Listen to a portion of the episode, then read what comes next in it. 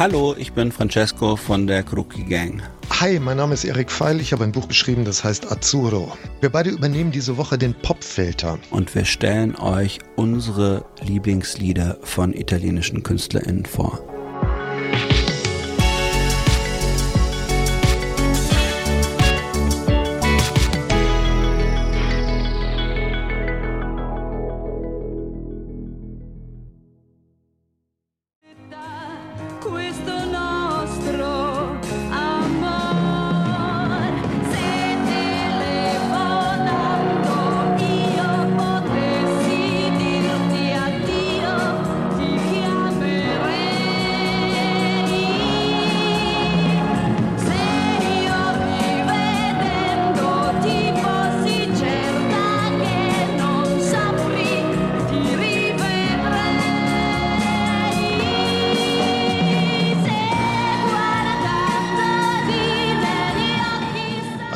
Ist so die absolute Primadonna der äh, Musica Leggera, also wirklich eine irrsinnige Sängerin, drei Oktaven, also nicht, ist es kein Sport, finde ich, ist Kunst ja nie, aber man muss es doch mal erwähnen, weil im folgenden Lied hört man es einfach. Ähm, komponiert wurde das von Ennio Morricone.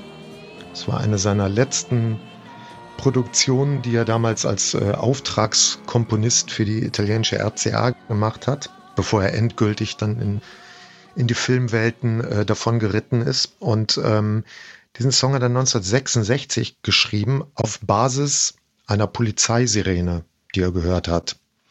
Und das erklärt, warum der Refrain einfach diese also so eine Dreitonmelodie hat.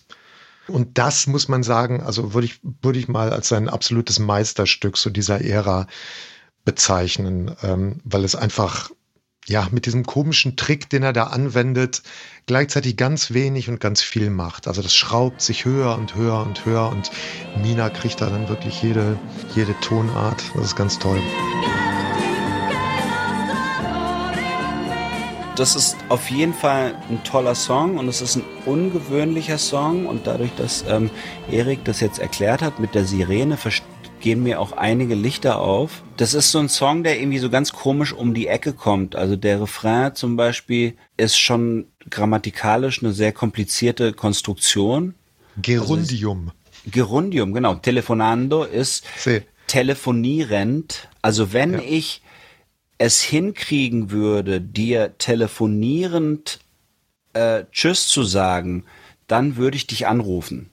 Und das ist ja total, ist total abgefahren. Also das ist ultra abgefahren und äh, das Lustige ist, der Texter des Liedes, ich habe seinen Namen vergessen, ich glaube Mario Costanzo oder so ein großer italienischer Fernsehmoderator.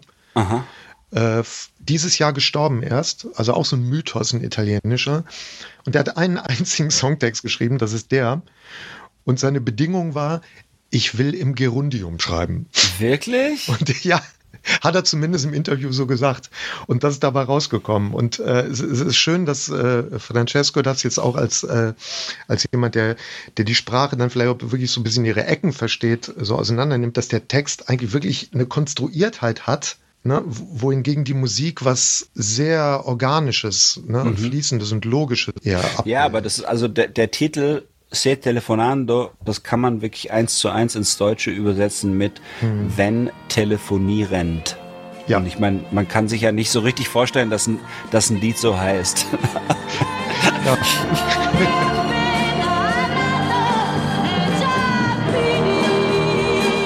Was man bei Mina immer sagen muss, ist, dass die wirklich ja für die Selbstermächtigung junger weiblicher Frauen in Italien ganz wichtig war, weil sie einfach so eine Ikone war, die gemacht hat, was, was sie wollte, die sich angezogen hat, wie sie wollte, die hat sich die Augenbrauen abrasiert und äh, ist in immer äh, androgynere, absurdere Outfits eigentlich reingegangen und hat sehr früh am Anfang ihrer Karriere äh, ein Kind auf die Welt gebracht von ihrem äh, verheirateten Geliebten Corrado Pani, ein Schauspieler und ist dann in Ungnade gefallen, wurde von der Reihe nicht mehr ins Fernsehen gelassen, kam aber zurück und ja, hat damit wirklich so für, für viele Frauen in, in Italien, im sehr konservativen Italien damals äh, Welten aufgerissen.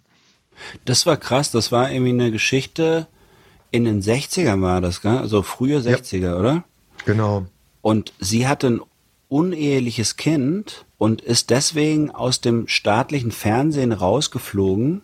Richtig. Und das hat aber so eine Art äh, Aufruhr gegeben im Volk und die haben sie sozusagen wieder zurückgeholt. Also, ja. also die Leute wollten sie wieder haben. Das staatliche Fernsehen hat sozusagen versucht, aus sittlichen Gründen die ZuschauerInnen zu schützen und die wollten sich aber gar nicht schützen lassen. Genau, genau. Vor Mina. Und auch hier wieder, ne? Also Mina hatte bis vor, ich glaube, fünf Wochen, war sie Platz eins in Italien mit Ach, einer neuen Single.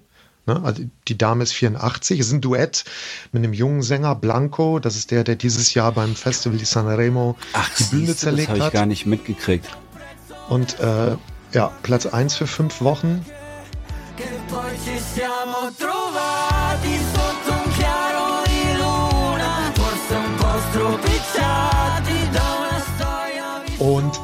ist aber auch kann man hier wirklich nur staunen. 1978 hat die sich aus der Öffentlichkeit verabschiedet. 1978, mhm. also kann man kurz ausrechnen, wie lange das her ist. Mhm. Und ist seitdem nie mehr aufgetaucht. Es gibt auch da nur unscharfe Fotos, beziehungsweise so, die taucht auf ihren Covern oder in den Videos immer als so eine Stilisierung als so eine Comicfigur eigentlich fast auf. Also wie so ein mythisches Fabelwesen eigentlich.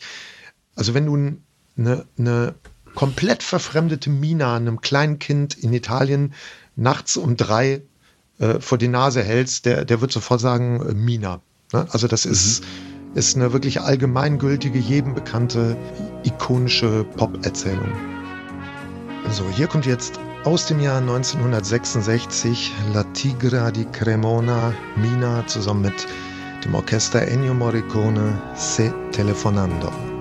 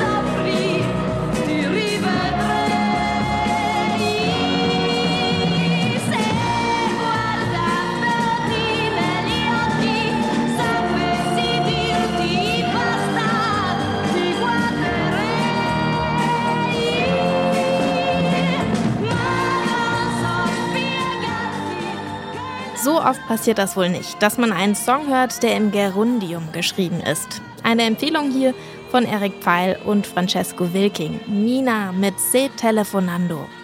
Morgen geht's direkt weiter mit unserer Takeover-Woche. Die steht unter dem Motto Italien bzw. italienische Musik. Wenn es euch bisher gefallen hat, dann empfehlt uns doch gerne einfach weiter. Ich freue mich, dass ihr zuhört. Mein Name ist Jesse Hughes. Ciao.